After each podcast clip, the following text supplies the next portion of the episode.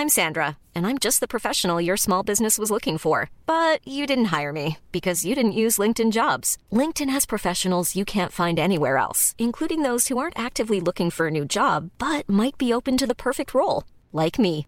In a given month, over 70% of LinkedIn users don't visit other leading job sites. So if you're not looking on LinkedIn, you'll miss out on great candidates like Sandra. Start hiring professionals like a professional. Post your free job on linkedin.com/people today. Eu sou Mário Persona e essas são as respostas que eu dei aos que me perguntaram sobre a Bíblia. A sua dúvida é sobre o que significariam uh, essas, essa divisão do homem em espírito, alma e corpo. O homem é composto de alma e corpo, embora em certos casos o termo espírito seja acrescentado quando é mencionado o homem na, na Bíblia. Tanto a alma como o espírito são colocados em contraste ao corpo para significar a parte incorpórea do homem. Alma e espírito são, são as, as partes que não têm massa ou matéria, são imateriais. Existe, porém, uma distinção entre alma e espírito.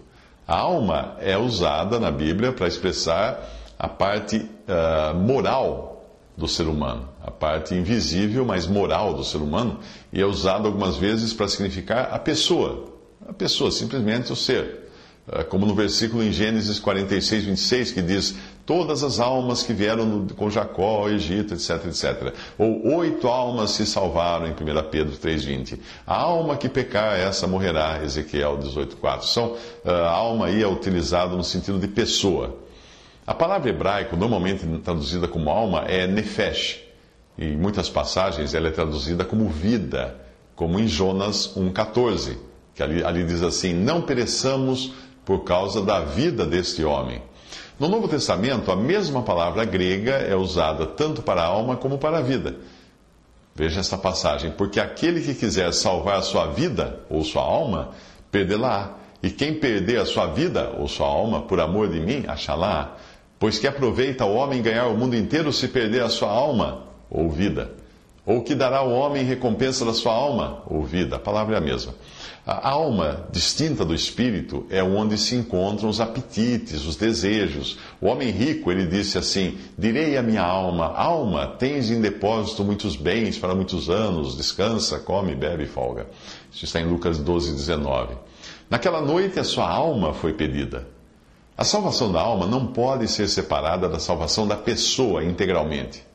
O espírito, por sua vez, é distintamente a parte mais elevada do homem. Ele identifica a consciência, a individualidade e distingue também o homem das criaturas inferiores na criação, como os animais e outros seres. Deus soprou nas narinas do homem o sopro da vida, e assim o homem foi colocado num relacionamento com Deus. E não pode ser verdadeiramente feliz o homem se ele estiver separado de Deus tanto na existência presente como na, na existência eterna.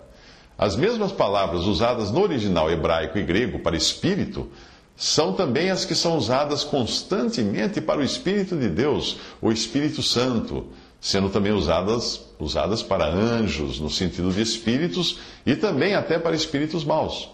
A palavra de Deus é afiada, ela é capaz de dividir a alma e o espírito de um homem, embora possa não ser fácil para a mente humana perceber essa divisão. O apóstolo rogou uh, aos, pelos Tessalonicenses para que tanto o espírito, o qual é provavelmente mostrado como lugar em que Deus opera, como também a alma e o corpo pudessem ser santificados, ou seja, o homem integral. Você lê isso em 1 Tessalonicenses 5, 23. Na, na Epístola aos Hebreus, nós lemos dos espíritos dos justos aperfeiçoados e o seu lugar com Deus por meio da redenção. A palavra ali significa aparentemente a pessoa separada do seu corpo, num estado ainda de não ressurreição.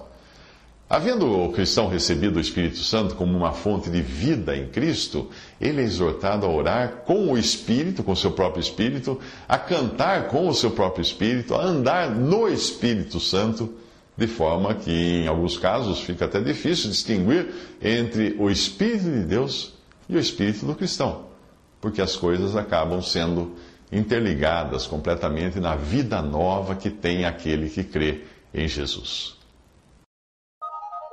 Thank you.